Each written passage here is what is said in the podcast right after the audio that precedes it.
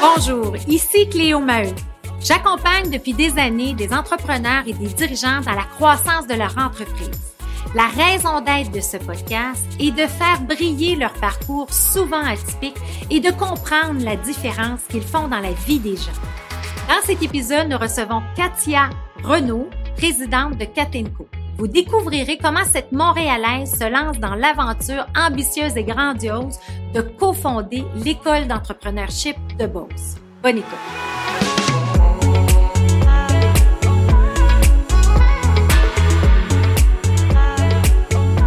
Bienvenue, Katia Renaud, que j'ai l'honneur de recevoir à ce podcast ici parce que pour moi, tu es une femme euh, extraordinaire parce que dans tout ton parcours, tu as été capable de combiner éducation, technologie et entrepreneuriat d'une façon unique. Puis dans ta tête, ça va vite. Et je voyais un beau lien avec le podcast qui s'appelle Histoire d'hypercroissance. Puis on a eu des entrepreneurs ici qui ont le, qui ont le talent de, de, de, de viser l'hypercroissance, mais jamais au détriment de la formation des gens, ces choses-là. Mais là, je veux l'avoir d'un point de vue d'un expert. Donc, Katia, bienvenue. Merci, Cléo. Puis là, je suis contente. Je dis à tout le monde que je prends ce temps-là pour voir des gens parce qu'on est en confinement. Donc, on est à deux mètres de distance, et qu'on a le temps ensemble. Et Katia, pour. Euh, ben pour bien entrer dans ce sujet-là et, d'où est venue cette combinaison-là évidente d'entrepreneuriat, technologie éducation, je veux comprendre qui est Katia Renault. Je veux que tu me parles de ton parcours, d'où tu viens, c'est quoi tes études, qu'est-ce que tu as fait? Je veux connaître l'histoire de Katia. Wow! je t'ai dit que tu me fais plonger ce matin dans, dans le vide. Mais non, euh, écoute, euh, je sais que je vais être bien, euh, je vais être bien dirigée avec toi aujourd'hui. Katia, ben moi j'ai un parcours, je pense atypique. pourquoi justement je me retrouve aujourd'hui à avoir ce triangle vertueux d'entrepreneuriat, technologie, formation, c'est probablement dû à ce, à ce parcours-là qui a débuté dans une famille très entrepreneuriale. Hein, des parents éduqués, scolarisés. Euh, mon père avait un, doctorat, ma mère une maîtrise dans des années. Ma mère une maîtrise aux États-Unis. Euh, donc, dans des années où euh, c'était quand même pas la norme, mais qui ont laissé le métier qui leur était destiné suite à ces études-là pour être des entrepreneurs. Puis ça, ça m'a toujours inspiré. Chez nous, c'était plus glorifié d'être entrepreneur que d'être notaire, tu sais. OK. Et là, justement, c'est quoi les études de tes parents, puis qu'est-ce qu'ils ont parti comme entreprise? mon père est un juriste euh, qui euh, a toujours eu une belle plume, qui a écrit ben, fait qu'il a eu son bureau euh, de, notaire, euh, sa rue Saint-Jacques. On a encore la pancarte chez nous. Je pense qu'il a fait une succession, une recherche de propriété, puis il a fermé boutique. oui. C'est vraiment plate. Oui. Fait que, et puis en plus, ben, comme il y avait un doctorat, il, était toujours, il était, il était vice-doyen de la faculté de droit de l'Université de Montréal. Il était dans le milieu de l'éducation. il a écrit, il a parti sa maison d'édition. C'était la première entreprise familiale dans laquelle j'ai été impliquée qui était Judico, qui éditait le Code civil annoté. Wow. Et donc, tous les étudiants de droit de l'Université de Montréal, ben, de toutes les universités au Québec, qui euh, ont étudié, qui ont aujourd'hui probablement euh, mon âge, là. Euh, je vais avoir 50 ans l'année prochaine, moi te le dire. C'est correct, toute jeune. et bon, ont eu ce code civil-là. Fait que bref, c'était... Puis moi, ça a été... Une, en tout cas, je t'expliquerai tantôt comment j'ai été impliquée dans cette entreprise-là. Euh, donc, il, a édité, il éditait ses livres. Euh, je me prenais dans l'imprimerie, je les voyais sortir. Euh, je suis à l'imprimerie ah, Gagné à Louisville, là, tic, tic, tic, les, les feuilles. Tu avais quel âge à ce moment-là, quand oh, euh, Ben, mon père, prof à l'université depuis toujours, là. Et quand il a décidé d'éditer, de, faire sa compagnie d'édition, puis tout ça, t'étais-tu... Ah, j'étais jeune, là. J'avais 5, 6, 7 ans, là. OK. Fait que t'as trempé, baigné là-dedans ah, quand complètement. Là, moi, les camions de, de, livres dans qui débarquent puis qui remplissent le sous-sol, fait que j'ai moins de place pour jouer, là. Il y en avait... Euh, ça a toujours été euh, fascinant pour moi. Puis ma mère, même chose, c'est qui est une diététiste, puis qui a qui a étudié, qui a fait une maîtrise euh, aux États-Unis, qui a travaillé dans les hôpitaux ici, dans les cliniques, a décidé de partir sa propre euh, pratique. OK. elle a travaillé beaucoup auprès des jeunes filles, jeunes femmes, euh, bon, anorexie, boulimie. puis à un moment, la, clinique était chez nous. Alors, j'y voyais entrer, euh, tu sais, les, les, les, gens chez nous, tu sais. Alors, pour moi, ça n'a jamais été tabou d'être en affaires, d'être à son compte. Au contraire, c'était valorisé. Oui. Et puis, euh, quand j'ai commencé à travailler, j'ai voulu travailler, faire des sous, ben c'était tout naturel de, de, le faire avec mes parents. De le faire avec tes parents. Puis là, c'est quoi ton parcours euh, scolaire? Moi, j'ai fait un bac en administration, en finance. Fouille-moi. OK. Euh, je ne l'ai jamais vraiment appliqué. Je pense que j'aurais de la misère à calculer mes intérêts composés euh, encore d'aujourd'hui. Mais j'ai fait ça. Mais ça, c'est ça, c'est moi. Choisir ce qui est le plus difficile pour moi. OK. Jeune, c'est ce que je faisais. OK. M'a prouvé plein de choses, je pense. On le fait plus aujourd'hui? Écoute, après avoir passé dix ans dans une école où on dit aux entrepreneurs, veux-tu miser sur tes forces, ça va combler une coupe de faiblesse, là, je commence à l'appliquer à moi-même. oui. OK, à 50 ans, mais je commence. oui, Mais euh, ouais, c'est ça, j'ai fait un bac en finance et puis euh, c'était sûr pour moi que j'allais poursuivre mes études euh, à la maîtrise. Puis je suis allée faire une maîtrise en, en management, puis j'ai choisi l'entrepreneuriat déjà. J'ai choisi gestion des PME. J'ai toujours été bien. Euh, mes parents m'ont donné la chance de travailler dans des PME aussi autres que la leur. Oui. Pour aller euh, comprendre comment ça se faisait ailleurs, pour développer un esprit critique. C'était bien important pour eux. OK. Fait que j'ai toujours aimé beaucoup travailler en PME. Fait que j'ai choisi d'étudier le management des PME. Euh, à l'Université du Québec à Trois-Rivières. Donc, j'ai étudié en région. J'aime les régions, j'aime le Québec. Moi, je suis, je suis, je suis, une, mes enfants de moi parce que j'ai appris à 20 ans que j'étais à cinq générations de, de ma tribu à Benaki, à Ah, Odanak, oui. à Sorel. Ah, ah. avec les yeux bleus, les cheveux blonds, on comprend rien, mais c'est ça. Oui. alors, mais, mais moi, je suis très, très. euh, j'a- j'aime ça. J'aime le Québec. Marc Dutil, il le savait quand on a parti de l'école. Il dit Viens en bas, je t'ai trouvé un terrain, un peu de maison.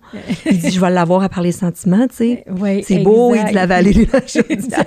Avec la belle rivière Chaudière qui passe au milieu, exact. Parce qu'entre autres, puis là, on va y arriver, mais tu es aussi cofondatrice de l'école. Fait que ça, je vais vouloir que tu nous en parles plus tard. Alors, mais là, je reviens à ton parcours. Euh, tu es né carrément dans une famille d'entrepreneurs. Ton quotidien est envahi de ça. Euh, c'est où que tu as commencé à comprendre c'est quoi l'entrepreneuriat? Ou, tu sais, faire des liens? Parce que là, tu as un parcours académique, tu sais. On suit, le, le- comme je dirais, la trail, là, tu sais, Ouais. et tout ça. Mais tu sais, c'est où que ce désir-là? Puis quand tu allais dans les, les différentes expériences que tu as fait, tu sais, c'est- où que tu faisais le lien? Là? Ça, c'est de l'entrepreneuriat, puis que tu voulais décortiquer ces étapes-là? J'appelais peut-être pas ça de l'entrepreneuriat, Ouais. mais j'avais une attirance euh, vers le, le choix. Pour moi, j'ai été élevée très fortement sur les valeurs de l'indépendance, euh, de la détermination. Euh, ça vient avec son lot de t'as mal à la tête, prends une aspirine, passe à d'autres choses, là. Oui. OK? Tu sais, mais euh, dans, les, dans, dans les choix de carrière, ça, ça a été pour nous le plus grand luxe. On a été choyés dans notre vie, on n'a jamais manqué de rien, mais le plus grand luxe, c'est d'avoir le choix. OK. Fait que mes parents disaient tout le temps, étudie, c'est important, tu vas te former l'esprit, mais tu vas avoir le choix. Puis ça, on pourra jamais te l'enlever, ce diplôme-là. Puis quand j'ai compris que mes parents, malgré tous les diplômes qu'il y avait à une époque où, tu sais, euh, ils auraient pu faire des... des C'était très valorisé. là, très, très valorisé, ont décidé, au contraire, de choisir des, euh, des champs qui les intéressaient davantage dans, cette, dans ces valeurs de- d'être maître de la destinée. Puis qu'à tous les jours, ils allaient se lever puis qu'ils allaient faire quelque chose qu'ils aimaient, tu sais. Wow. Fait que ça, pour moi, c'est le plus beau cadeau qu'ils m'ont fait. là. Encore aujourd'hui, euh, tu sais, moi, malheureusement, mon père est décédé, j'avais 25 ans. Il y a 54 ans, là, j'ai 50 ans cette année, je me rapproche, tu sais, je me dis, Ben ça oui. pas de bon sens. Qu'il est- il est décédé jeune, ma mère est encore dans cet esprit libre à m'encourager, mon frère et moi. Mon frère a fait exactement le même parcours que moi, pour- dans le sens qu'il a étudié beaucoup, puis euh, il, est, il est- il est tout un entrepreneur dans l'âme, mon frère. Il est un entrepreneur dans la... Hey, J'ai perdu mon père à 56 ans, moi. Ben, je- ouais. On savait pas ça, puis on Ben a plein non. de choses en commun, puis Ben, ça, on savait pas ça. Ben oui, mon père est décédé subitement d'une hémorragie cérébrale à 56 ans. J'étais enceinte de mon fils. Ben moi, j'ai été fiancée, mais euh, ça a pris trois mois. D- Diagnostiqué euh, d'un cancer de la moelle osseuse en juin, décédé le 10 septembre. Oh là là. Ouais. OK. Fait que j'ai... Ouais, Ouais. Puis quand j'ai eu mon fils, mon, mon fils, moi aussi, un premier, ouais. ouais. En tout cas, on rentre dans le ben, ben, personnel, là, à l'hôpital, là, tu sais, plein de monde venait visiter, là, puis moi, je regardais la porte tournante, je me disais, ah, il en manque un, tu sais. Il en manque un. Il en manque vraiment Oui, oui, oui. Non, c'est ça. Fait que moi, il m'a laissé, euh, il, m'avait aidé dans mon processus. Euh, euh, il était spécialisé en infertilité, tout ça. Fait qu'il m'avait donné des conseils. Et puis, j'ai réussi à, à, tomber enceinte. Et j'ai envoyé une petite bavette. J'aime grand-papa pour y annoncer qu'il était grand-père. Deux semaines après, il était décédé. Fait que, ouais, en tout cas, c'est ben drôle d'histoire, ben hein, d'histoire, mais c'est ça. Fait que on, on tombe, tu sais, notre plus grand pilier, Hein, on tombe euh, à 20, on est jeune. Moi, j'avais 30 ans à l'époque quand c'est arrivé. Euh, fait qu'un pilier tombe, mais là, il nous a quand même donné toute cette force-là, cette drive-là. Complètement. Alors là, ça te mène où? Fait que là, tu essayes plusieurs expériences dans différentes entreprises. Fait que là, ça t'amène où?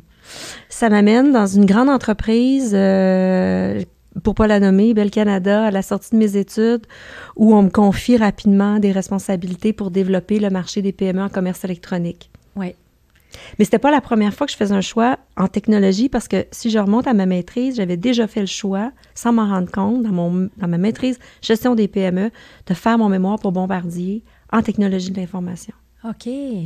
Fait qu'on avait fait une étude, euh, c'était vraiment trippant. Euh, tu sais, quand je te dis que j'aime les régions, j'aime le Québec, j'aime conduire aussi, ça, faut, que tu, faut que tu saches, j'aime, ah ça, oui, j'aime les chars. je, je j'ai vu les motos les, en rentrant ici. Oui, oui, non. Euh, mais euh, j'ai fait une, une, évaluation du potentiel pour les fournisseurs de la chaîne de montage en juste à temps de Bombardier à Valcourt, Sidou, Skidou, pour se mettre en juste à temps en étant en commerce, en utilisant les TI. En, utilisant les TI. C'était de l'EDI à l'époque. Mais, c'est, mais là, on remonte il y a combien d'années? Là? Ça fait, ça fait 25 ans. 25 ans. Fait que c'était avant-gardiste. Là. C'était comme. C'était très avant-gardiste. Écoute, moi, je visitais des fournisseurs euh, qui faisaient des washers de Sidou à Saint-Jean-Port-Joli. Il y avait de la misère à faire fonctionner le micro-ondes. Puis là, il fallait que je leur dise que les accusés de réception puis les commandes allaient être électroniques. Oui. Parce que s'ils ne le faisaient pas, ils n'étaient plus fournisseurs chez Bombardier, puis c'était 75% du chiffre d'affaires. OK. Wow. Fait que ça, c'était la grande tournée. J'avais l'impression d'être un preacher quand j'avais fait ce, ce ben, j'imagine le sentiment. Mais ça a été quoi les plus grands défis, justement, quand tu étais ce, porteur de bonnes nouvelles de technologie, là? Ben, tu réalises que la technologie, elle rentre dans les entreprises de différentes façons. Hein. Oui. Euh, elle peut être souhaitée, elle peut être volontaire, elle peut être liée à la vision, elle peut être liée à la personnalité du dirigeant, mais elle peut être aussi imposée. Parce que la, la réalité, c'est que quand on, ton grand donneur d'ordre te dit tu te transformes parce que sinon tu ne fais plus affaire avec nous. Oui, oui. C'est, ça. Fait que l'innovation, pour moi, ça a été une, des plus grands, euh, des grandes euh, réalisations, là, ou prise de conscience, là, à partir de là. Puis quand j'ai été embauchée chez Bell, tout de suite, en fait, dans mon mémoire, moi, je faisais la recommandation d'un outil transitoire, justement, pour les PME qui n'étaient pas aptes du jour au lendemain à devenir 100% euh, électronique dans leurs documents d'affaires. Puis euh, c'est ça qui a attiré Bell Canada parce que je recommandais un outil qui s'appelait Delta Fax, et je vais m'en rappeler tout le temps, qui euh, finalement permettait la conversion d'un fax à l'EDI, qui était le Electronic Data Interchange, qui était le protocole retenu par euh, Bombardier à l'époque. Et c'était un outil où est-ce que tu avais quelqu'un, littéralement, qui prenait le fax, puis qui, le rentrait. il y avait une opération manuelle, mais les PME payaient pour ce service-là. Hey, on n'est plus, on plus là. Pareil, quand tu y penses, comment ça a évolué, c'est fou. C'est fou. Puis là, ben, c'est de là que Belle a, été, a, été intéressée par euh, ma candidature, m'a embauchée. Développé le commerce électronique pendant cinq ans là-bas. Ça veut dire quoi, développer le commerce électronique il y a 20, il y a 20 ans? Il y a 20 ans, ça veut dire euh, sensibiliser les entreprises, un, à avoir un site web, on partait de là. OK. Euh, puis ensuite de ça, de les amener à, à réaliser euh, les gains d'efficacité, puis de productivité, puis de réduction de coûts potentiels à avoir, à automatiser certaines des tâches, euh, que ce soit pour euh, l'approvisionnement, la facturation ou la vente, bref. OK. Fait on, on, était à la, comme la fameuse base de transformation technologique. Complètement. puis quand on parle du sans-papier, puis d'améliorer... C'était l'autoroute de l'information, c'était le sympathico euh, à la commerciale. C'était. Euh, c'est ça. Puis là, tu as resté combien de temps chez Ben? Je suis restée cinq ans, mais j'ai eu, euh, j'ai eu un enfant là-dedans. Mon premier, j'ai eu mon gars. Oui. J'ai pris, j'avais pris 11 mois de congé. Euh, puis euh, le retour avait été vraiment pénible. Mais euh, c'était des années où je me disais, j'étais encore à l'école. Oui. Parce que j'étais pas dans une culture. J'ai jamais été bien dans une culture ultra corporative avec beaucoup de hiérarchie. N'empêche que c'était une belle époque. quand on est arrivé, on était, on était une équipe qui avait le vent dans les voiles. Là. Oui. On nous octroyait à peu près tout ce qu'on voulait, tant qu'on défonçait des portes puis qu'on attirait l'attention des PME puis des entrepreneurs on nous donnait tout. Mais j'avais, j'avais envie d'avoir, euh, de faire partie du, du full circle des décisions. C'était pas le cas, là. Non, c'est ça, c'est ça. C'est drôle parce que moi, j'ai fait 10 ans dans le pharmaceutique qui était la même chose. C'était la plus belle école que j'ai eue. Grosse corporation, Pfizer, fait que j'ai eu toutes les formations pas inimaginables. Ça a été la plus belle école, mais à un moment donné, je m'en rappellerai tout le temps, il y a un dirigeant qui m'avait dit euh, ben Cléo, toi, tu pourras jamais euh, gravir les échelons. Tu es, comme un peu euh, électron libre, tu sais, tu veux toucher touche à tout. Fait que, il bref, il m'avait dit, tu stagnes, puis euh, tu n'as pas, les qualités de devenir un gestionnaire. Euh, écoute, je l'ai revu dix ans plus tard. fait que, tu sais, c'est ça. Fait que là, je, te comprends tellement, mais en même temps, c'est tellement un beau passage pour C'était fantastique. apprendre à se connaître. Aux 18 mois, on était en formation. Écoute, moi, je me rappelle, premièrement, on avait, on avait une adjointe sors de l'université, adjointe à autre époque. Après ça, à toute la, au bout de deux mois, on m'envoie à Toronto passer trois semaines, euh, hôtel 5 étoiles, formation, euh, comment devenir un leader. Euh, alors, on, était en formation à tous les six mois, 18 mois. Moi, j'ai gravi les échelons. Il y avait des paliers, là.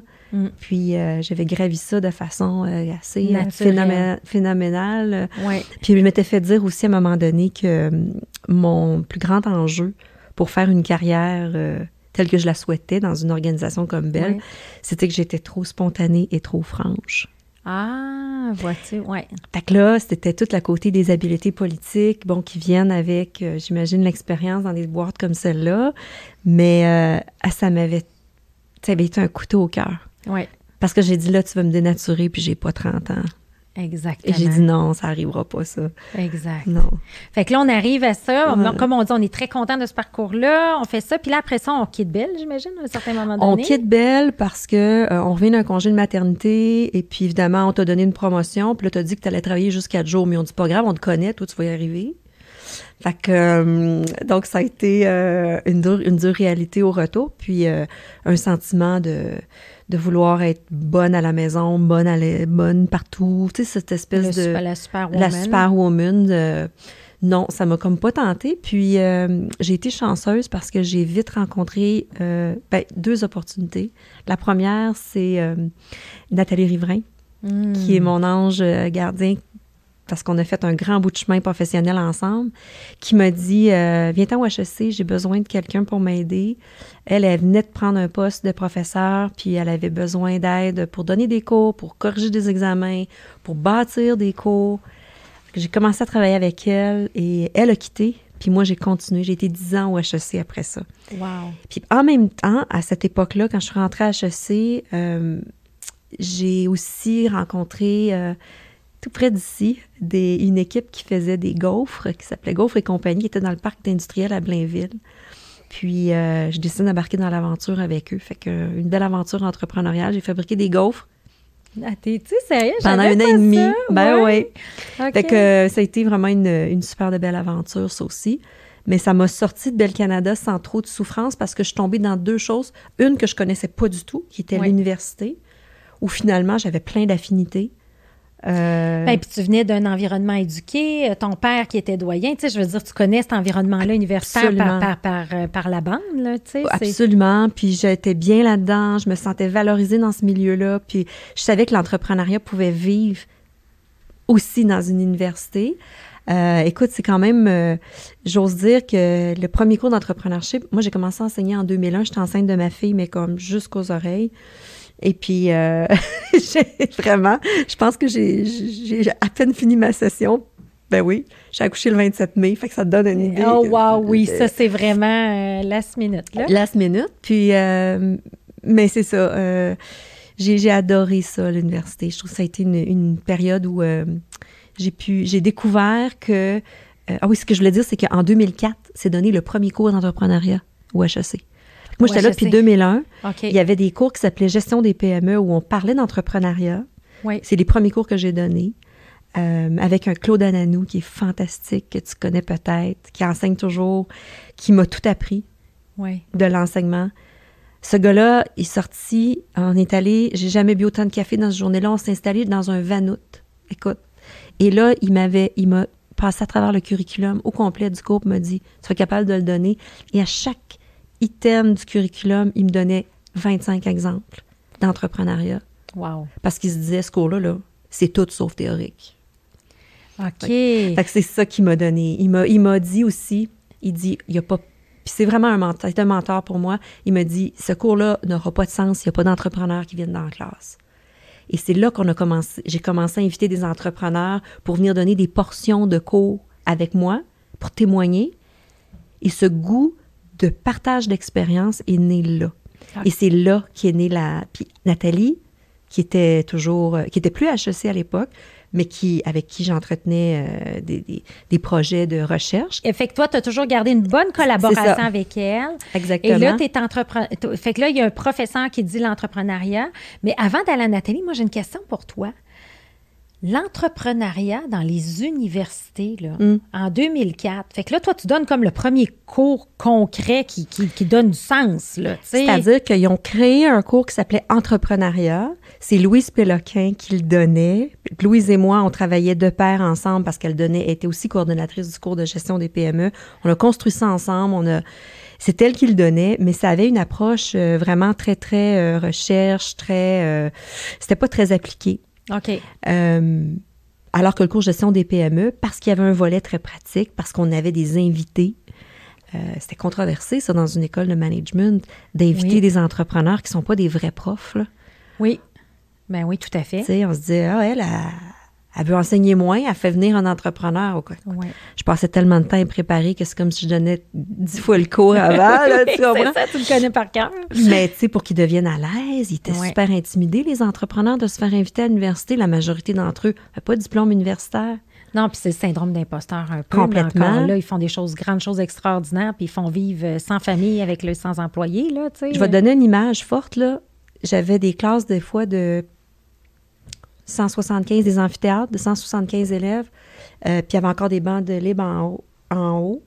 Puis il y en avait au centre, des, des, des bancs de. Quand j'avais un entrepreneur qui venait, tout le monde était assis en avant. Je te dis, puis quand, quand l'entrepreneur commençait à parler, le monde descendait. Ah, c'est ça. hein. Tu sais, j'avais l'image de, de- de l'amphithéâtre romain, là, tu sais, où est-ce que Oui, tu as les gens oui, qui les se rapprochent puis qui viennent écouter le, penseur, le grand penseur. C'était complètement, le pouvoir était complètement inversé. Il rentrait dans la classe, moi, ça prenait du sens, là. Ben ça prenait tellement de sens. Puis en plus, là, il y en a qui osaient lever la main. Ah, ben moi, je suis dans une famille d'entrepreneurs, puis, euh, tu sais, j'ai pas vraiment d'importance là-dedans euh, aux yeux de mes parents. Comment vous me pensez? Fait que là, ça prenait une tournure de dans une dynamique de relève. Puis euh, mes parents avaient que je prenne la relève, mais je sais pas qu'est-ce que je vais faire là. Puis là, écoute, les entrepreneurs, il n'y a pas un sujet qu'ils peuvent pas aborder, là. Ben non, c'est clair, ils ont, tout, ils ont tout vu. Mais là, je suis curieuse de voir le passage de la complicité de toi et Nathalie et Marc Dutil avec l'école. il y a quelque chose qui se crée là, après ces dix années-là, parce c'est dix, dix ans. Cette complicité-là, elle, a- avec Nathalie, elle a débuté dans le milieu universitaire. Nathalie a, a décidé de s'en aller vers la recherche entrepreneuriale en occupant le poste de, de directrice de la recherche à la Fondation. Oui. Fondation qui était dirigée par Régis Labombe, qu'on connaît aujourd'hui sous d'autres cieux, Ben oui! mais toujours avec un esprit, euh, un grand esprit, euh, Régis. Et euh, moi, j'avais des projets de recherche appliquée avec Nathalie. Euh, il y a des volets, par exemple, tu sais, le Global Entrepreneurship Monitor, ça, c'est une bible dans le, dans le domaine de l'entrepreneuriat. Aujourd'hui, on a l'indice entrepreneurial que Nathalie a créé oui. euh, dans, cette, dans ces années-là. Mais euh, donc, des volets de recherche canadiens de recherche internationale que Nathalie menait. Bon, je l'ai aidé à poursuivre ça, à faire les entrevues individuelles avec les, les grands entrepreneurs pour alimenter ces recherches-là. Oui. Le Global Entrepreneurship Monitor, c'est, c'est au-delà de, de 60 pays qui sont membres. Euh, puis ça mesure toutes sortes d'aspects euh, par rapport à l'impact des entrepreneurs dans l'économie, euh, le choix de carrière, l'indice entrepreneurial, finalement, c'est comme une version québécoise de, ben, du Global. Ça, exact. Puis c'est tellement important. C'est très important. Fait que moi, j'avais, je menais les, les, les, les, entrevues avec les entrepreneurs ici. Fait que tout ça, ça c'est comme, tu vois, tu comment, ça commence à se Je comprends, là. Ben oui. Fait que je tricote, là. Fait que c'est ça qui est en train d'arriver. Puis là, Nathalie, elle, elle, et moi, quand je reviens d'une entrevue, euh, écoute, typiquement, on est dans son bureau, on commence assis chaque bord de la table, puis on finit chacun du même bord de la table, puis on, on finit à dessiner sur un mur, puis on collige tout ce qu'on apprend de, de du, du, live, tu sais. Oui. Ah, ça, ça s'est fait dans le cadre du Global pour euh, la chaire d'entrepreneuriat que, que, dirigeait Louis-Jacques Fillon, que tu connaissais peut-être, en tout cas à l'époque. Et après ça, elle a dit, My God, on a cette capacité-là, toi et moi, de, de se raconter l'histoire. Quand on vit une, une, belle rencontre entrepreneuriale, on est capable de se raconter l'histoire, puis de colliger ça, puis d'en faire, de modéliser. Puis à l'époque, elle m'avait fait faire aussi un test psychométrique parce qu'elle en avait subi, elle en avait oui, fait un oui, subi oui. un parce que nous, on, on, a le subi ça au début. Oui, oui, oui, oui. Puis là, là, ce qui ressortait, là, tu sais, moi, je sortais de la charte là, sur cette capacité de modéliser. Bon. Par contre, j'étais pas mal en bas de la charte sur le political skills. On s'entend, mais elle était oui. fait dire je suis belle Canada. Fait que ça, n'avait pas changé. Fait que je trouvais que c'était bon, ce test-là. Ça, ça rêvait. C'était comme vrai. Puis Nathalie, ben écoute, elle, elle avait des capacités, euh, je veux dire, euh, complémentaires incroyables. Fait qu'on s'est dit, euh, il y a vraiment quelque chose qu'on peut faire avec ça. Puis c'est resté là jusqu'au jour où Marie Dutil est venue voir Nathalie. Moi, j'enseignais toujours à HEC. Je faisais des projets de recherche avec Nathalie. Puis Marc Dutil vient voir Nathalie puis lui dit, je voudrais Nathalie, que tu développes le premier programme pour mon Princeton en Beauce. Ouais. C'était ça, son rêve. Puis euh, Nathalie a dit Ah oui? Il dit oui. Puis il dit Tu vas pas faire ça tout seul. Je veux que tu trouves quelqu'un avec qui tu vas faire ça. Parce que je vais vous donner mon carnet d'adresses de mes plus grands, des plus grands entrepreneurs du Québec, puis de mes plus grands chums. Puis vous allez leur demander ce sur quoi on devrait former nos entrepreneurs ici pour qu'ils évitent une coupe de trous dans la route puis qui deviennent les entrepreneurs qui veulent être. Fait que ça, ça a été une, là, là, Nathalie m'a appelé. C'était ce qu'il était en train de nous demander de faire. C'est ce que vous aviez fait déjà réalisé ensemble à beaucoup plus petite échelle. Mais on tripait faire ça. Puis ce qui en sortait, c'était assez unique. Mais oui. Fait qu'on savait qu'à deux, on était capable de, de, bâtir quelque chose de, de grand, tu sais. Puis là, tu es en 2010, c'est quoi, 2009, On est en 2008, parce 2008, que ça a pris okay. deux ans. On a Okay. fait un an et demi. C'était une grande tournée. C'est la plus belle lune de miel de toute ma vie professionnelle. Euh, tu sais, tu prends le carnet d'adresse. Bonjour, Monsieur le maire. Ben, évidemment, tu passes par, euh, par là, l'adjoint, la, l'adjointe. Puis, je voudrais rencontrer Monsieur le maire. Je suis, c'est Marc Dutil qui m'envoie. Pensez-vous que, oui, demain matin pour le déjeuner? Ah, wow. Fait que les portes s'ouvraient. Là, tu rentres dans le bureau d'Alain Lemaire à Kings Falls. Moi, je suis en région. J'ai repris mon char. Je suis en région. C'est wow. Je suis wow. je me retrouve à Kingsley. Je rentre dans son bureau. Puis, euh, ça, ça, fait... On avait une heure de rendez-vous. C'était mon premier rendez-vous. C'était mon premier, première entrevue. Je rentre dans son bureau. Au bout d'une heure, l'adjointe cogne. C'est parce que vous avez un autre rendez-vous. Non, non, on continue. T'sais. Au bout de deux heures, non, non, on continue. Au bout de trois heures, dit, ben là, j'ai faim, on va-tu dîner? T'es-tu sérieux? On est restés ensemble pendant toute une matinée, un lunch. Puis à Kingsley, tu manges l'autre bord de la rue dans la cantine, qui est un restaurant oui. local, où tout, tout, le monde de King, où tout le monde de la cascade vont manger. Là, ça continue. Puis là, il, va, il fait venir une couple de personnes. On se retrouve, on est autour d'une table. Je me dis, si c'est la première entrevue, j'en avais 25 à rencontrer. Je dis, écoute, c'est le plus pince-moi, c'est le plus beau jour de ma vie. Tu sais. Oui, oui, oui. Alors, euh, Nathalie, elle, elle, avait elle avait une autre liste. Là, elle, on en avait une cinquantaine. Là. Elle, elle en avait 25, j'en avais 25. Puis, au bout de trois jours, on disait, il faut vraiment qu'on se voit à, plus, à une fréquence euh, plus grande pour mettre tout ça ensemble. c'est comme ça qu'est né le programme, c'est qu'on a colligé des entrevues VIP privilégiées dans le blanc des yeux avec des entrepreneurs qui ont souffert, mais qui ont eu du succès, qui ont eu l'humilité de raconter comment c'est arrivé. Puis, à chaque fois qu'on vivait l'émotion, Nathalie et moi, parce qu'on est sensible à. On recherche ça. Oui. On était peut-être biaisés, tu me diras au départ, parce qu'on on cherchait dans tous les raccoins. On se disait, si capable de me faire vivre ça à moi, imagine devant 24, 25 entrepreneurs à la fois, l'impact qu'ils peuvent avoir de rassurer, d'équiper, d'outiller, d'écouter. De, de, Alors là, on, on, on tripait. Puis ça faisait une corrélation aussi avec ce que tu avais initié dans tes cours de management à l'école ou quand tu avais un entrepreneur qui venait. Fait que là, tu te retrouves dans avoir un contact privilégié avec ces gens-là et tu découvres que tu as une compétence euh, de modéliser quelque chose. Oui. Fait que là, vous recevez. On n'a jamais, excuse, mais on n'a jamais douté d'une chose. Puis moi, je, euh, ben, je dis, je, Nathalie, elle avait ses raisons, mais j'ai jamais douté, moi, de la générosité des entrepreneurs à venir. Parce que c'était quand même tout un engagement. Tu le sais, tu es venu. Oui. Hein, tu en as donné des sessions. Euh, j'ai jamais douté de ça parce que quand je voyais les profs, euh, les, entrepreneurs venir dans mes cours HEC, oui. puis ils sortaient du cours, puis qu'ils avaient donné une heure et demie de leur temps, puis ils s'étaient probablement préparés toute la nuit oui. avant de venir, ils sortaient de là, puis ils avaient reçu autant qu'ils avaient donné, parce que dans leur vie, ça leur était pas arrivé d'offrir cette expérience-là de cette manière-là, mm. puis d'avoir leur paye. C'était l'impact qu'il y avait dans les yeux des jeunes qui avaient allumé sur, le, sur la carrière entrepreneuriale. Ah, je sais, tu me le dis, j'ai des frissons. Tu sais, je. Ouais. Tu sais, des filles comme Evelyne Biron, qui est venue de groupe Biron, ça a été la première à le dire haut et fort. Premièrement, elle était dans une dans l'émotion. C'est une femme qui est extrêmement euh, posée. Ses idées sont structurées. Euh, c'est une femme d'affaires extraordinaire qui a passé la relève à Geneviève, sa sœur, aujourd'hui, chez Biron. Mais Evelyne avait dit, en sortant, elle dit C'est incroyable, vous m'avez tellement offert. Ici à l'EB. Fait que j'ai jamais douté de la. Parce que c'est quand même un élément important du modèle d'affaires. Oui. T'as beau recruter, t'as beau récupérer les dires des gens, en faire les bases d'un programme. Le défi d'une école, c'est de remplir la classe. Oui, tout à fait. Puis d'avoir les meilleurs intervenants. Nous, ça nous prenait des poster child pour attirer du monde au début. Payer 50 000 au Québec, payer 50 000 pour t'éduquer, c'est vraiment pas la norme. C'est sûr que non. Fait que là, tu dis ça a pris deux ans. Fait que là, vous avez fait vos, vos 25 interviews chacun, chacune. Oui. À peu près, là. Oui. Et, plus, oui. Et plus. Puis là, là, pendant. Et, là, après ça, c'est quoi? Ça a pris comme deux ans bâtir le programme, le modéliser? Bien, au bout de, 50 entrevues, je pense que là, on avait, on avait une bonne base du programme Élite, qui est toujours la même structure aujourd'hui. C'est les, les micro-contenus qui, qui, qui, évoluent. Qui évoluent. Mais euh, on s'est dit, on va présenter ça à, Marc. Et Marc avait quand même euh, qui avait bâti une équipe euh, en Beauce, d'infrastructure qui bâtissait une école, une équipe de pédagogie qui était nous autres, une équipe, tu sais, comme bon entrepreneur qu'il est, il avait mis autour de la table les bons joueurs. Et puis, bon, il a présenté ça.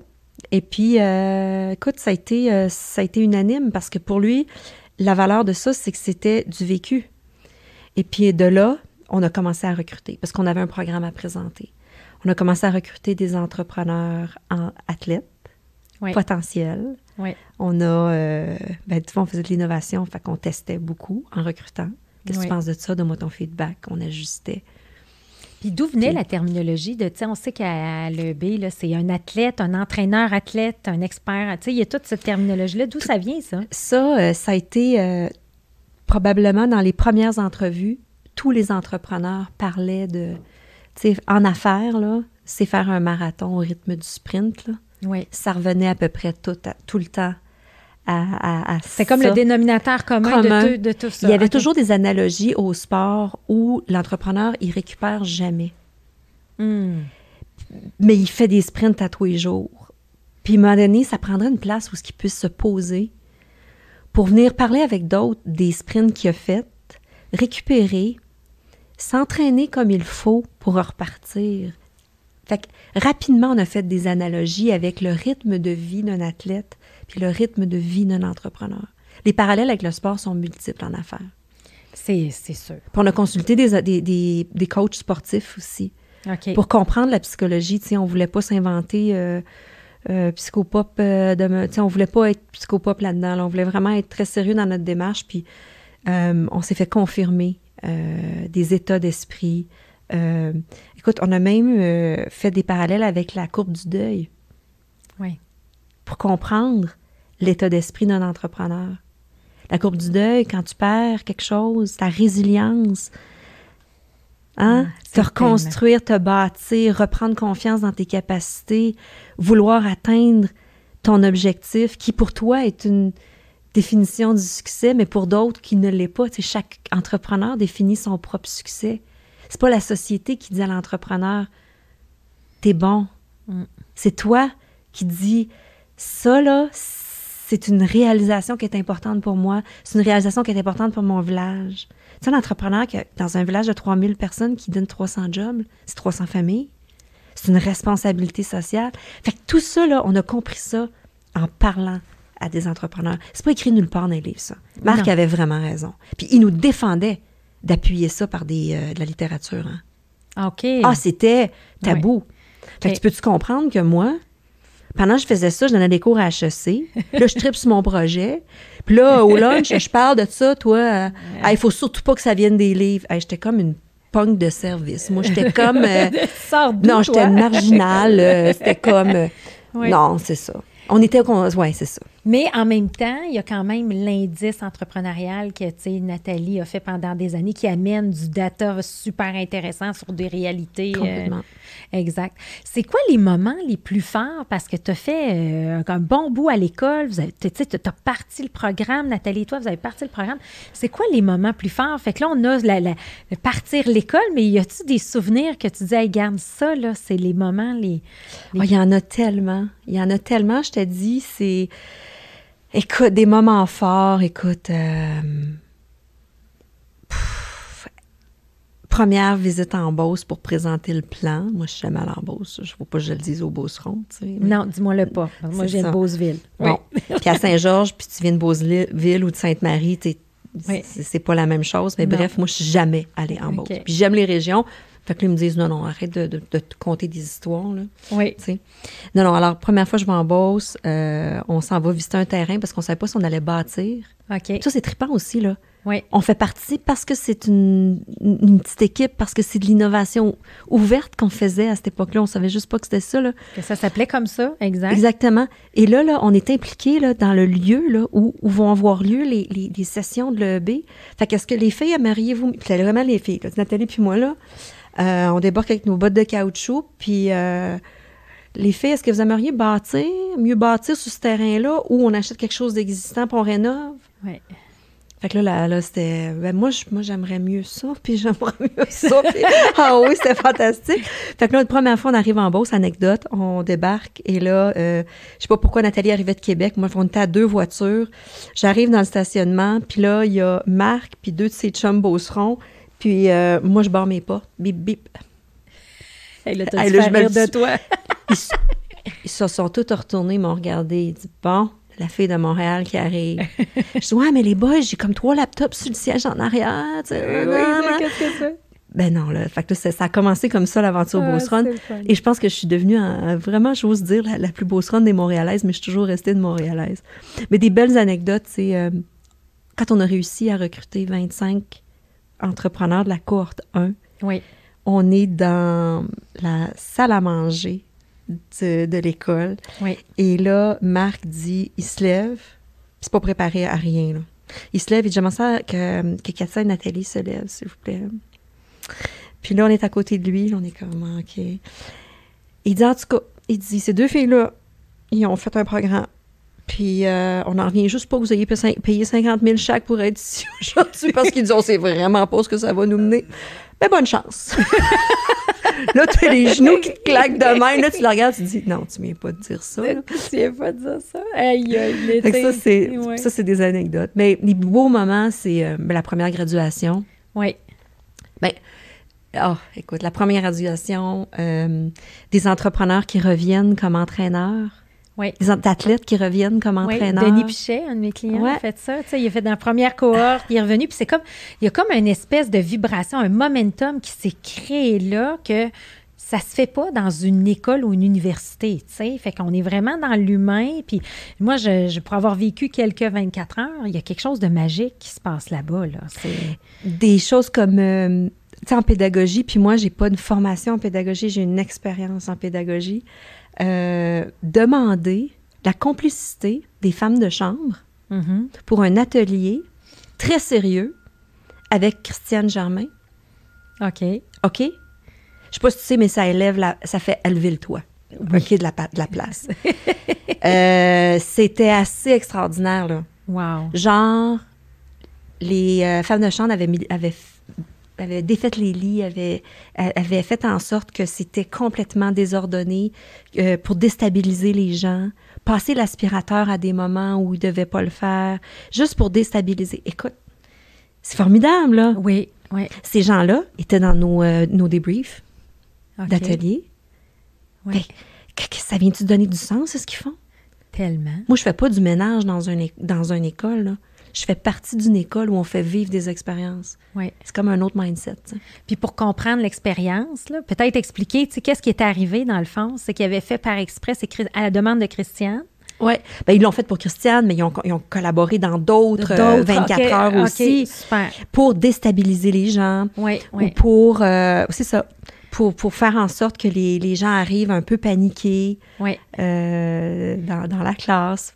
Fait que là, écoute, moi, je, moi, je viens de la Beauce. Fait que là, je me rappelle l'auberge Arnold où j'allais toujours manger un bon steak dans, dans, le sol. Écoute, j'allais là à chaque, à chaque Noël et tout. Puis c'était l'ami de mon père, Neil, qui avait ah, l'auberge avant. Que j'ai rencontré. Ouais. Ah.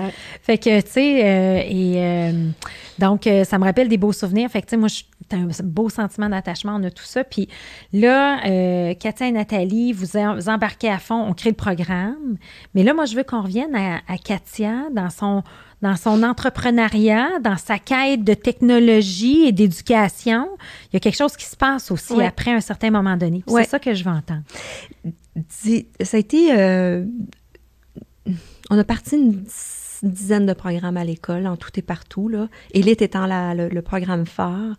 Euh, au bout du, dixième, qui était le, en fait, euh, le dixième était le parcours techno.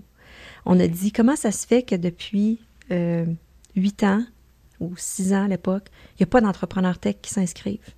Alors que ce sont eux qui ont la capacité de créer le plus de richesse dans notre économie par les produits qu'ils développent, parce que ça s'applique à peu près à tout ce qu'on va faire, tu sais. Alors, on se disait, ben, euh, s'il y en a en région, c'est pas vrai qu'ils sont tous euh, sa rue Sainte-Catherine à Montréal, tu sais. Alors, on a commencé à réfléchir à un modèle euh, et ça a donné lieu à un programme qui s'appelait le parcours techno, qui est le dernier parcours que j'ai bâti à l'école.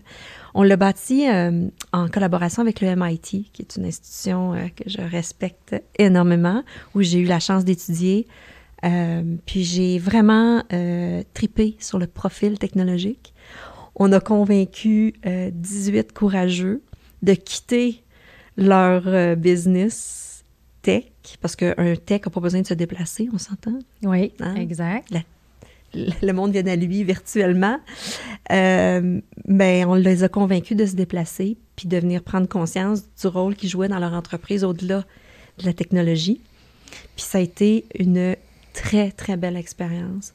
Et moi, j'ai, euh, quand le, la première cohorte a gradué, était sur le point de graduer, euh, j'avais la conviction que j'avais envie de continuer à travailler avec, avec les entrepreneurs tech. On dirait que ça a été comme la cristallisation d'un paquet d'affaires, ce programme-là. Ben, qui revenait à ton bel, à ton... C'est ça. ça. Ben oui, Puis je tripais parce que, tu sais, il y a il y a quelque chose qui est bien important pour moi. L'authenticité, le naturel des gens, pour moi, c'est quelque chose qui, est nécessaire.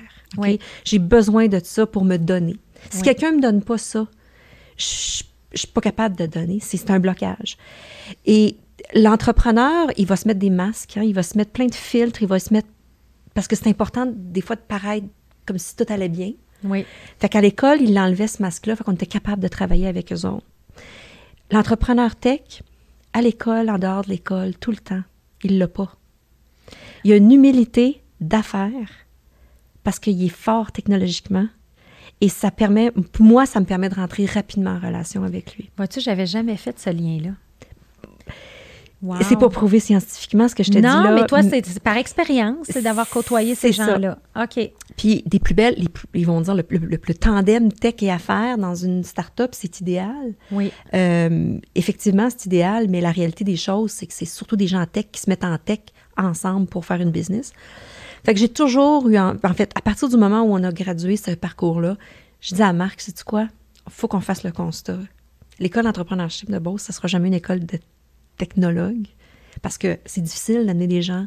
Puis le parcours a, bifurqué vers des bootcamps qui, qui sont toujours actifs et pertinents aujourd'hui. Mais on a fait des constats où c'était mieux pour moi, si je voulais continuer dans cette voie-là, de, quitter. Oui. Mais tu sais, On s'entend-tu que je l'ai tatoué sur le cœur? Ben là, c'est sûr. Et que je suis, quand on a fêté les 10 ans au mois de septembre, je n'imaginais pas que ça serait comme ça, là. Non. On s'imaginait un gros party. Hein, on s'entend que Nathalie, euh, fille, de, fille de Saguenay, euh, Oui. euh, on- moi, oui. dans ma nature, on s'attendait à se faire toute une Oui, fête. mais- c'est pas arrivé. Mais ça, on va, on va Ça n'est que partie remise, Exactement. je pense. Ben oui, fait que là, on fête les 20 ans. Euh, Et les l'école, 10 ans. les 10 ans, les 10 ans, oui, en 2020, je voulais dire. En 2020, ça fait le, le- on fête les 10 ans.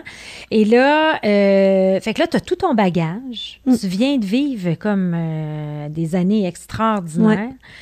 Et, et là, tu dis, bon, ben, et, et toi, tu es dans l'innovation aussi. Ouais. Il faut que tu sois capable d'être dans un mode de créer, comprendre quelque Ouais. chose puis le modéliser.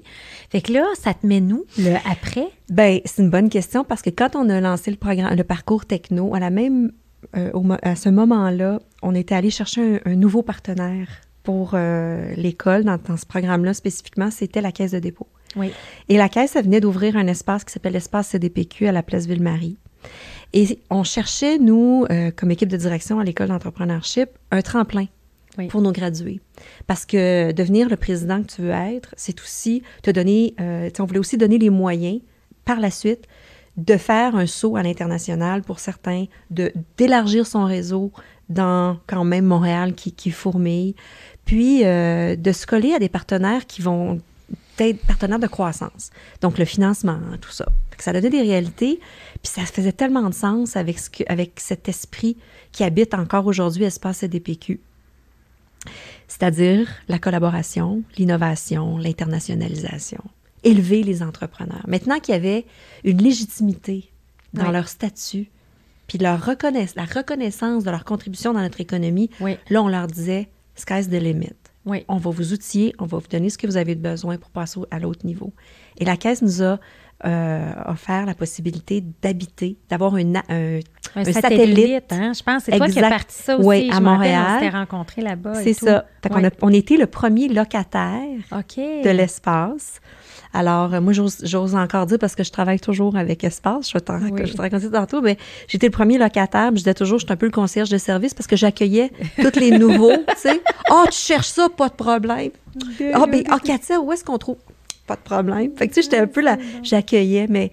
Fait que c'est comme si on avait ouvert une autre école. Je vais te dire, on, on ouvrait Ouais. un autre lieu, haut lieu d'entrepreneurship. au lieu d'entrepreneurship. Et moi, j'ai eu la chance d'y aller à, plusieurs reprises avant COVID, mais avec les chefs de file aussi. Ben oui. Tu sais, fait que c'est plein de belles initiatives. C'est vibrant. Puis juste le le- l'ambiance aussi, la façon dont les locaux, tu sais, c'est comme ça nous amène. euh, L'équipe est fantastique. Tu sais, euh, cette Espace CDPQ, c'est né euh, de ben, Christian Dubé qui a cru beaucoup. Christian Macron qui aujourd'hui est occupé à, à la santé publique. Mais Christian, il croyait beaucoup. Euh, tu sais, Manon Hamel, euh, c'est une des, des pionnières d'Espace CDPQ. C'est des gens avec qui j'ai tout appris, moi, de... Puis ça, c'est encore là, tu me fais réaliser, Cléo, c'est peut-être la, première fois que le milieu corporatif et se croise à l'entrepreneuriat, Oui, ce que j'ai toujours voulu dans le fond. oui, C'est peut-être ça, c'est la rencontre des deux. oui. Parce que, alors, notre bureau à Montréal, c'est devenu un endroit où les entrepreneurs pouvaient passer, où euh, la majorité des interventions euh, au Québec pour le parcours techno ont eu lieu. Euh, Puis quand, le, par- quand moi j'ai quitté l'école, euh, ils ont continué à utiliser ces, ces lieux-là, puis à développer ce lieu-là. Euh, mais euh, moi, ça m'a fait. J'ai mis les pieds à l'espace, puis j'y suis restée. Parce que à partir du moment où j'ai décidé de quitter l'école, il y avait beaucoup d'opportunités pour moi de, ben, de continuer à faire des projets sur la passerelle entre l'académique et l'industrie. Le, le- le- mon, mon incursion dans le MIT m'a fait réaliser qu'on était, euh, on rêvait pas tant que ça de vouloir euh, démocratiser l'accès pour les entreprises aux universités, puis inversement, de permettre aux universités de faire de la valorisation de la recherche autrement. Oui, Parce que la valorisation de la recherche, dans la recherche fondamentale, c'est bien connu. On publie, on fait avancer la science, on transmet du savoir. Mais de faire euh, du trans- de la valorisation de la recherche appliquée par l'entrepreneuriat, oui. en mobilisant tes actifs les plus précieux, c'est que tes têtes, tes, tes, tes, tes, tes- PhD, savoir, tes, là, tes- ouais. tes étudiants, à choisir la carrière entrepreneuriale ou à permettre à des PME de profiter de cette connaissance-là pour innover puis devenir meilleur dans ce qu'ils font. alors, ça existe, ça. Aux États-Unis, ça existe, tout comme l'entrepreneuriat, il y a 25 ans, était établi. Tu sais, des, des, des, des, Kaufman Institute. Oui, c'est sûr. C'est dans le portrait des États-Unis. On n'a pas nécessairement cette culture-là ici au Québec. on n'est pas, on pas, on n'est pas là. Puis, puis ma question, c'est J'aimerais ça pour que les gens comprennent bien. Tu sais, quand tu parles de démocratiser, ça veut dire quoi concrètement? Tu sais, il y a, y, a, y a, un mur, il y a, y a, un mur du son entre le milieu académique puis le milieu industriel. Oui. Euh, avoir accès à, par exemple, on parle beaucoup d'intelligence artificielle aujourd'hui. Moi, je baigne là-dedans. Oui. Tous les projets d'innovation dans lesquels je suis impliquée aujourd'hui font appel euh, au, à la valorisation des données oui. dans les entreprises. On dit aux gens, c'est un de vos actifs les plus précieux. Est-ce qu'elles sont bien structurées, ces données? Est-ce qu'elles sont disponibles? Est-ce qu'elles sont en quantité suffisante? Bon, tout ça, c'est à évaluer. Il faut faire un bon audit des données. Mais où, encore faut-il en, en, accumuler des données de, de façon euh, intelligente si on veut en faire un projet? Mais comment vraiment les traiter?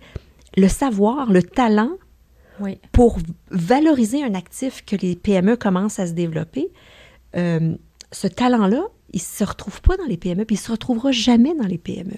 Il est dans bon, des petites entreprises de services ou de développement issus d'entrepreneuriat de, universitaire, ou ça peut être des centres de recherche, comme là, moi, je travaille beaucoup avec le MILA, qui est l'Institut québécois d'intelligence artificielle, où ils ont développé un groupe qui s'appelle ART, Applied Research Team, ce sont des gens qui ont choisi, donc c'est des PhD, post-PhD en machine learning, deep learning, reinforcement learning, toutes des... Les autres, ils font parler les data pour que ça donne un sens à l'entrepreneur. Ils, ils ont la capacité d'établir le meilleur scénario pour développer un algorithme qui va être utile aux entreprises, soit pour réduire leurs coûts, être plus efficaces, soit pour renforcer un, avantage concurrentiel qu'ils peuvent avoir en étant, euh, par exemple, leader dans, dans leur domaine, euh, ou euh, ça peut être, par exemple, d'offrir des, un meilleur service à la clientèle. Bref, il y a plein d'applications. On est dans l'optimisation de, avec des modèles comme ceux-là. Mais ce que ça veut dire, là, c'est que pour travailler avec des instituts comme ça, ça coûte très cher. C'est pas à la portée des petites entreprises. Et ça coûte très cher parce qu'il faut que tu deviennes un partenaire corporatif. Puis donc, il y a heureusement des initiatives, dont une initiative, la Caisse de dépôt, euh, qui permet à des PME d'avoir un accompagnement pour développer des projets d'innovation qui font appel à l'intelligence artificielle.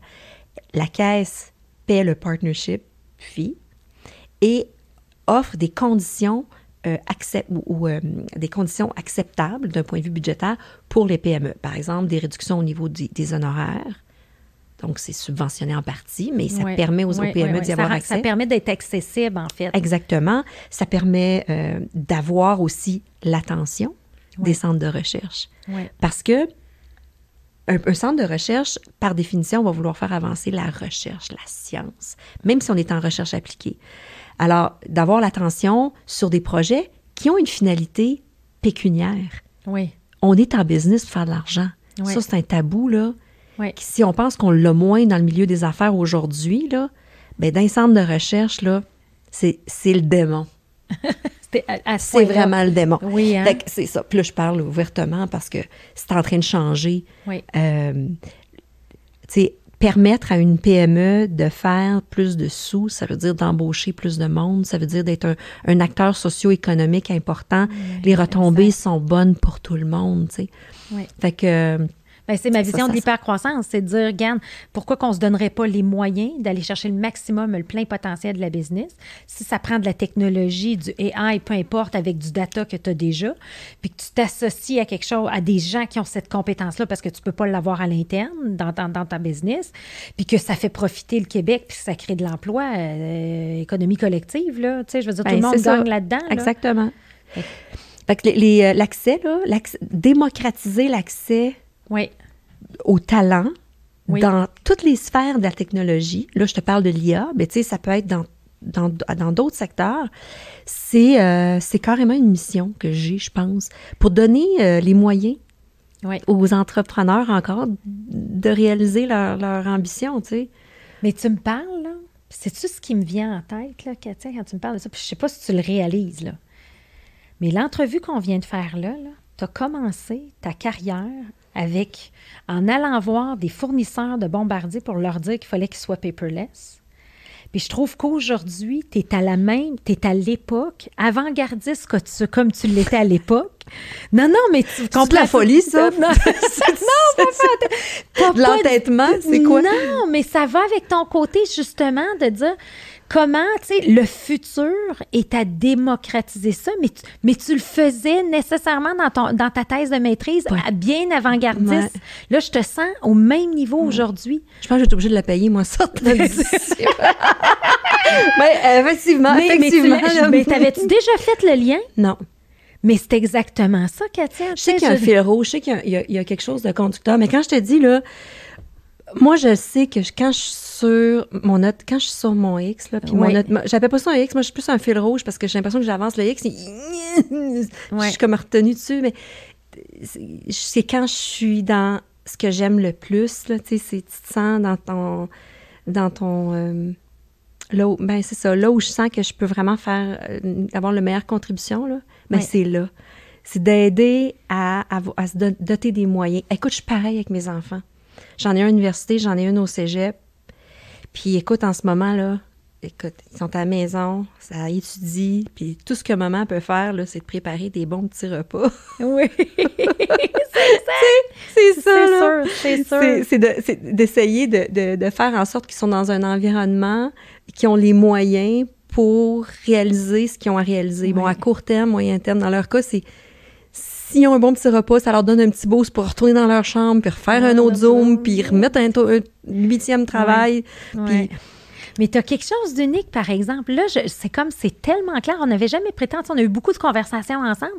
J'avais jamais pris le temps de comprendre. Puis, tu sais, à toutes les fois que je te vois, j'allume sur un paquet d'affaires, puis tu as tout le temps la nouvelle affaire. Puis, la dernière fois, je t'ai vu, ah, j'ai tout MIT, j'ai fait ça. Puis là, je suis dans l'intelligence artificielle. Mais j'avais pas compris le lien de tout ça. Et, et, et, et ça te permet toujours d'être avant-gardiste. C'est une façon unique. Puis là, tu es en train de nous modéliser le futur, de connecter des gens de, de savoir qui ont une éducation spécifique en quelque chose avec des entrepreneurs qui créent l'économie. C'est comme, c'est wow, là, tu sais, c'est vraiment wow, là. je, suis pas, je suis certainement pas seule dans cet espace-là, là, euh, sur la passerelle entre les deux. Euh, ce que je commence à comprendre, par exemple, puis là, c'est comme exacerbé avec euh, COVID, là. Oui. Ce que je commence à comprendre, c'est que une entre, un entrepreneur qui innove pas, il meurt. Oui. Il meurt. Puis il innove à sa façon, tu sais.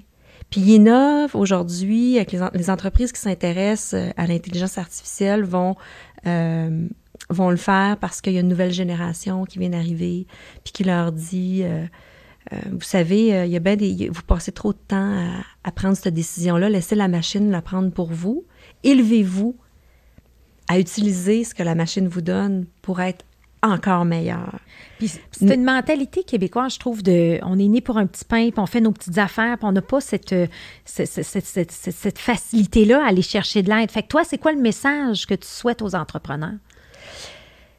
Ben encore du courage. Ils, ils ont du courage toute leur vie, ça va leur en prendre. Puis moi, je me, je me mets là-dedans. C'est le courage de, de vouloir réaliser son ambition, le courage de vouloir euh, faire mieux, euh, pour son entreprise, pour ceux qui y travaillent, mais... Mais avec l'innovation, avec un rapport avec ben, l'innovation. le rapport avec l'innovation, pour moi, c'est vraiment c'est l'oxygène. Oui. Si tu si tu te remets pas en question, puis tu n'essaies pas de faire mieux, tu, tu réaliseras pas ton rêve. Mm. Euh, j'aimerais ça avoir quelque chose de plus, euh, des, plus beaux mots pour le dire, mais euh, le constat que je fais, c'est vraiment ça, c'est que une entreprise qui n'innove pas, elle, va mourir. Ouais. Elle va mourir parce que elle va pas mourir à petit feu. Elle va mourir de plein de manières. Aujourd'hui, la mort annoncée des entreprises, c'est ceux qui n'ont pas de relève. Oui. Parce que si tu as un releveur qui, est, qui va acheter l'entreprise, il va en faire une autre entreprise. Oui. Si le rêve de l'entrepreneur, c'est de pérenniser, le grand triomphe de pérenniser ce qu'il a bâti, avec les mêmes valeurs, la même racine, il faut qu'il y ait l'ouverture d'innover parce qu'il ne va pas attirer les bonnes personnes. C'est sûr. pour réaliser son rêve. Fait que moi, je pense que c'est ça, dans le fond. Euh, t'as, euh, comment dire, euh, j'ai, des entrepreneurs aujourd'hui qui, qui mettent la hache dans des projets d'innovation, puis parce qu'on vit une période où leurs revenus baissent, c'est, normal, ils doivent reprioriser. Sauf que je pense que c'est une année extraordinaire pour faire le bilan. En fait, on dit toujours faire d'un obstacle une victoire. Là, moi, je le vois plus un peu comme ça. Là. Parce qu'il y en a qui laissent tomber les projets cette année. Par contre, ceux qui s'accrochent, puis dans une mesure euh, peut-être avec un petit peu moins d'ampleur, mais qui lâchent pas, cette idée-là de faire mieux mm. dans leur, dans leur puis, de, puis de profiter de la technologie. Parce qu'au final, là, c'est juste une finalité de la techno. Ça, c'est important pour moi de le mentionner. Pour tous les entrepreneurs qui vont écouter cette euh, entrevue-là, la technologie, là, c'est un moyen. À la base, ce qui est le plus important, c'est de, prendre le temps de s'arrêter périodiquement pour se demander c'est quoi la vraie problématique d'affaires qu'on a? La technologie est juste un moyen pour la réaliser. Exact. Moi, c'est ma première question. C'est quoi, c'est quoi le problème d'affaires qui est devant nous? On parle pas jamais de tech, moi, avec mes clients. Non. en tout cas, pas dans les premières. Et non, c'est ça, mais comme tu dis, mais c'est plus d'amener le contexte pour dire ben, comment on va l'aborder, cette problématique d'affaires-là. Et la technologie peut souvent être un moyen de, de, de, probablement les aider, mais il y a toute une réflexion stratégique à avoir au départ, parce que comment on partage la problématique d'affaires, c'est souvent des symptômes de quelque chose de beaucoup plus important. Oui. Exact. Tellement. Puis là, il faut faire l'espèce d'entonnoir sur c'est quoi le vrai problème. Oui. Euh... Fait que j'aime ça. Fait que là, dans le fond, euh, qu'est-ce qu'on peut te souhaiter, euh, Katia, pour les, les, Mettons, je regarde, les, je, te, je, te, réinvite au podcast dans 10 ans. qu'est-ce qu'on peut me souhaiter? Que j'ai toujours envie de. Que j'ai, que encore cette énergie-là, puis cette envie-là de, de travailler avec des entrepreneurs, que j'ai ce privilège-là de travailler avec des entrepreneurs, des gens que j'admire. J'admire parce qu'ils font des choix courageux, mais euh, ils sont tellement true to themselves, tu sais. Oui, puis des accompagnés là-dedans, puis toujours avec la nouvelle façon de faire et l'innovation. Oui. Oui. Et, euh, et euh, en terminant, est-ce qu'il y a quelque chose que tu aurais aimé qu'on discute, qu'on n'a pas pu discuter? Y a-t-il quelque chose qui te vient en tête de dire, regarde, dans mon message, là, le fil conducteur de tout ça, on a parlé, l'entrepreneur, il faut qu'il soit dans un mode d'innovation, ça c'est sûr. Ben, en fait, j'avais envie de profiter de ton expertise, tu vois, le naturel qui revient au galop. Je vais te poser une question. L'hypercroissance, euh, c'est, euh, c'est la trame euh, de, de, beaucoup de startups avec qui je travaille présentement, qui développent des solutions qui font appel à l'intelligence artificielle, donc des plateformes, du logiciel. qu'est-ce que ça veut dire, l'hypercroissance, pour une entreprise qui a dû, il y a six mois, pivoter son modèle d'affaires et qui euh, s'apprête à finir cette, ben, s'apprête à terminer cette euh, étape importante de sa vie, courte, aussi courte soit-elle, mais intense soit-elle. Quand on veut poursuivre la croissance, comprends-tu, après avoir fait un pivot aussi important, oui. Euh, quand tu parles, tu dis une transformation, mettons, du modèle d'affaires. Oui, complète. Fait que là, tu dis... Je vais te donner un exemple. Donc, une entreprise qui fait, euh, par exemple, la détection de maladies dégénératives par l'oxygénation dans l'œil. Oui. Par computer vision. Oui. Euh, va avoir pivoté complètement son modèle d'affaires, va avoir délaissé toutes les applications qu'il voulait commercialiser pour faire de la recherche sur COVID. Oui. Parce que le gouvernement a dit, on va vous aider à faire ça. Fait que toutes les ressources, là, 180 en dedans de 24 heures sont redirigés vers ça. Ça, c'est livré au mois de mars. Ouais. On fait quoi pour se remettre dans ce mode de repartir? Repartir dans ben, un en fait, moi, je pense que, tu sais, la façon dont on aborde, tu sais, quand on parle d'hypercroissance ou le, terme gazelle, on dit c'est un modèle de croissance d'affaires organique. Moi, j'aime bien revenir à tout ce qui est ADN. Fait que cette entreprise-là, il faut qu'elle revienne sur ses compétences, ses forces, c'est quoi ses valeurs, c'est quoi sa raison d'être? Fait que c'est correct d'avoir un projet momentané. C'est comme tous ceux qui, du jour au lendemain, ont décidé de faire euh, du purel, ben tu sais, à un moment donné, le purel, on n'aura plus de besoin de purel, là, puis il faut pas que tu oublies ce que tu faisais avant. Fait que moi, je vois un danger là-dedans, tu sais, d'avoir de, trop pris un virage à 180. Oui, une opportunité, oui, on veut aider la communauté, on veut aider la santé, c'est correct, c'est très humble, euh, mais il y a sans dire qu'il y a un après-COVID, faut pas oublier qui on est puis ce pourquoi on existe. Puis euh, moi, c'est là que je pense qu'il faut toujours revenir à la base. Sais, euh, de, de ça dans quoi on est les meilleurs, puis euh, de peut-être pas faire 100 euh, ce, ce virage-là, mais de prendre du temps pour Mm. euh, pour pas oublier le fil conducteur qui va les amener ailleurs, puis qui va leur permettre d'avoir la prochaine courbe de croissance. Ça répond à ta question? Oui, OK. ça a permis de payer les factures, COVID? Oui, oui. Ça a permis de garder le monde en emploi? Ben. Mais euh, le défi il est grand. Il est grand. Puis euh, c'est un bon conseil de, de, se, de, se- de refaire le, le- le- de se poser. Tu sais, Oui. quand je disais, là, il faut qu'un entrepreneur Euh, apprenne, apprenne à, se poser. poser. Oui, Ça va vite, tout le temps vite. oui. Mais euh, puis des fois, c'est des fois, ils se euh, dans une école comme l'EB. Des fois, ils se posent avec des coachs comme toi. Oui, Des fois, ils se posent dans des accélérateurs comme celui que je dirige à, au oui, MIA. oui. Mais trouver des. Puis des fois, provoquer peut-être des moments pour se poser puis se questionner sur l'ADN, comme tu dis. Ah, c'est tellement important. Mm. Puis moi, vois-tu, quand la COVID est arrivée, là, ce que j'ai fait avec tous mes clients, là, là j'ai dit deux choses. On veut-tu survivre ou on veut hyper croire? C'était ça mon discours. Fait que là, c'est quoi? Puis là, j'essayais, de dé- décortiquer. Fait qu'il y a des entreprises et des modèles d'affaires. J'ai des gens dans le tourisme qui ont perdu 95% de leur chiffre d'affaires. J'anime un deux jours de retraite stratégique avec eux. Qu'est-ce que je fais? Fait que là, tu sais, je suis comme embarquée dans ce modèle-là. Puis, tu sais, puis les gens, ben, disent, regarde, parfait, on va faire notre transformation technologique qu'on n'a jamais eue. Tu sais, là, on va prendre les opportunités. Fait qu'on va faire de cet obstacle-là une victoire pour sortir plus fort quand on va repartir. Il y en a d'autres qui ont dit, parfait, moi, je prends un virage, je tourne là. Mais tous ceux qui ont fait des virages momentanés puis de pause, moi, ça m'inquiète beaucoup. Parce que tu, t'écartes de ton ADN puis ce qui est important. Oui, puis, euh, tu sais, retenir le talent dans des startups en tech, là, c'est majeur. Oui, Euh, ils sont très en demande. oui, Alors, euh, puis les grandes entreprises ont malheureusement des arguments monétaires souvent oui, convaincants. oui. Bon, il y en a qui reviennent. hein. La paye, c'est pas toute, là.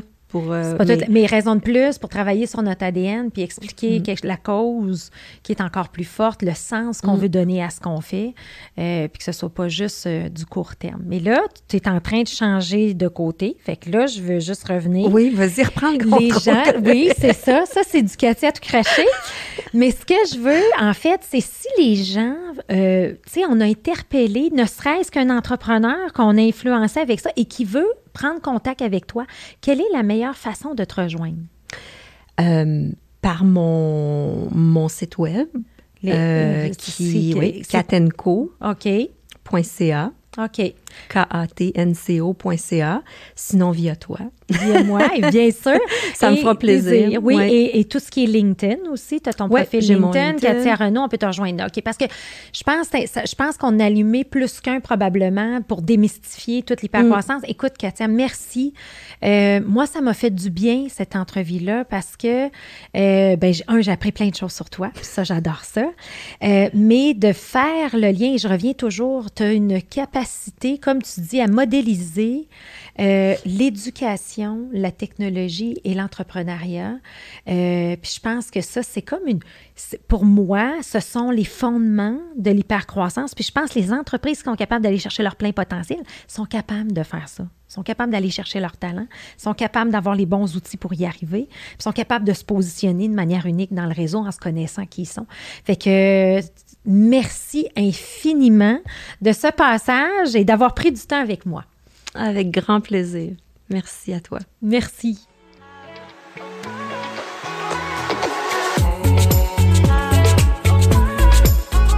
Tous les autres épisodes d'Histoire d'hypercroissance sont disponibles en format audio sur les principales plateformes de podcast et en vidéo sur YouTube.